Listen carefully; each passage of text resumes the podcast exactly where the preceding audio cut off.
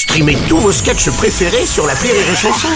Des milliers de sketchs en streaming, sans limite, gratuitement, gratuitement sur les nombreuses radios digitales Rire et Chanson.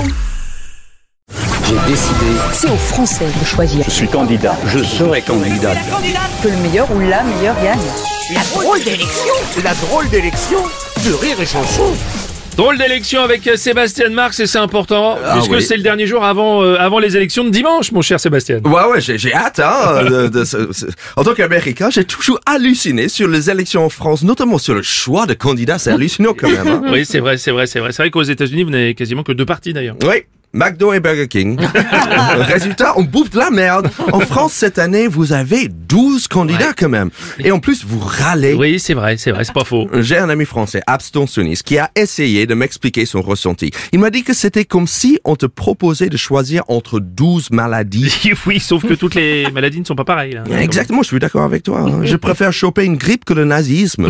Alors peut-être que c'est parce qu'il me reste encore un peu de positivisme à l'américaine, mais je ne vois pas encore les candidats comme des maladies. Bon, enfin, pas tous, hein. Oui. mais plutôt comme des fromages. Ah oui, ah, cela dit, t'as raison. Même Charles de Gaulle a dit comment voulez-vous gouverner un pays où il existe 258 variétés de fromage. Sauf Alors, que quand il a dit ça en 1962, il y avait que 258 types de fromage. Aujourd'hui, c'est plutôt 1200. Aïe, Donc oui. même le fromage subit l'inflation. Hein. Bref, alors explorons ensemble le choix de 12 fromages qu'on a sur le plateau cette année. Par exemple, Mélenchon est un maroilles. Il a trop de personnalité. Il se mélange pas bien avec les autres. Il veut jamais faire partie du plateau de fromage. Oui, hein. Et Anne Hidalgo est comme une mozzarella di bufala, sans beaucoup de goût et spécialement appréciée par les bobos. Oui, c'est vrai, c'est vrai. Fabien Roussel, tiens. Un Babybel, rouge de l'extérieur mais blanc et glissant à l'intérieur. Ah oui, Jean Lassalle, tu savais Un comment? Osso irati. Ah oui. Il vient du fin fond des Pyrénées et ne comprend pas ce qu'il veut dire. hein. Et Yannick Jadot est Oui. un fromage écolo au soja bio qui coûte plus cher qu'un vrai fromage au lait. hein. Et Nathalie Arthaud, alors? Un crottin de chèvre fabriqué par des producteurs anarchistes locaux.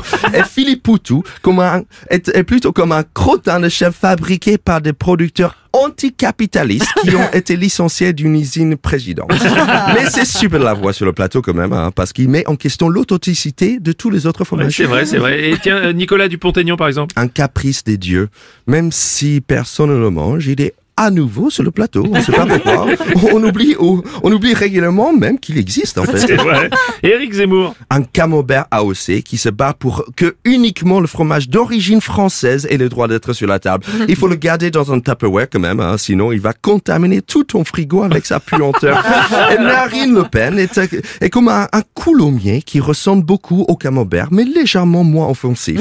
Par contre, si tu fais pas attention en ce moment, il te donner la listeria? Oui, faut faire attention. Et Valérie Pécresse, alors. Un camembert light.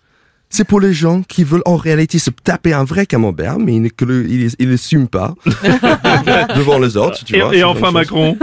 Et Macron, a bien sûr, un emmental râpé. Ah oui. Ouais, il n'est le, il n'est le préféré de personne, mais il finit toujours par être sur nos assiettes, on ne sait vrai. pas pourquoi. Mais il ne faut surtout pas oublier qu'il y a beaucoup, beaucoup de gens en France qui sont intolérants au, lactose et qui ne digèrent pas le fromage. Ça. Et il faut surtout pas les forcer, hein, sinon c'est la merde partout. Littéralement. En tout cas, peu importe le fromage que tu vas choisir ce dimanche, tu vas sûrement finir par devoir enlever un peu de croûte. Alors, bonne élection, les gars. Et merci à Sébastien Marx.